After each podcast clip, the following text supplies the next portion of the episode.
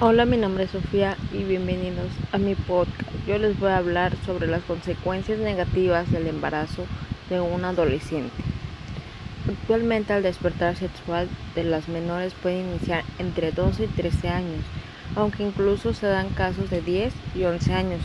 Según el estudio Pauta sobre la sexualidad y concepción, en 2014 la edad del promedio de la primera relación de los adolescentes era entre los 15 y los 17 años. Ante eso aquí te presentamos algunos de los problemas que enfrentan los adolescentes por embarazos a temprana son deserción escolar, desempleo, trabajo mal remunerado, en casas posibilidades de desarrollo, riesgo en la salud y abandono. Otros datos importantes sobre el embarazo adolescente.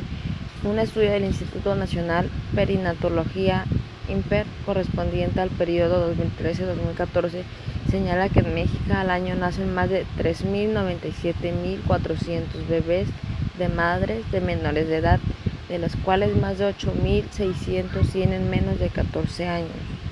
En caso extremo, los adolescentes, al ser abandonadas por la pareja que no quieren asumir su responsabilidad, junto con el miedo de decirle a los padres que están embarazadas, así como la incertidumbre de no saber qué hacer o caer en la depresión, las lleva a pensar en el suicidio, aunque no hay datos de que se concrete. Además, el 77% de los jóvenes tienen alto riesgo de tener bebé con bajo peso al nacer, así como de padecer infecciones vaginales plecancia, enfermedades vaginales, las, las características por hipertensión arterial que se han convertido en la primera causa de muerte materna afecta el 8.6% de los casos. Además, trunca sus posibilidades de estudios y superación.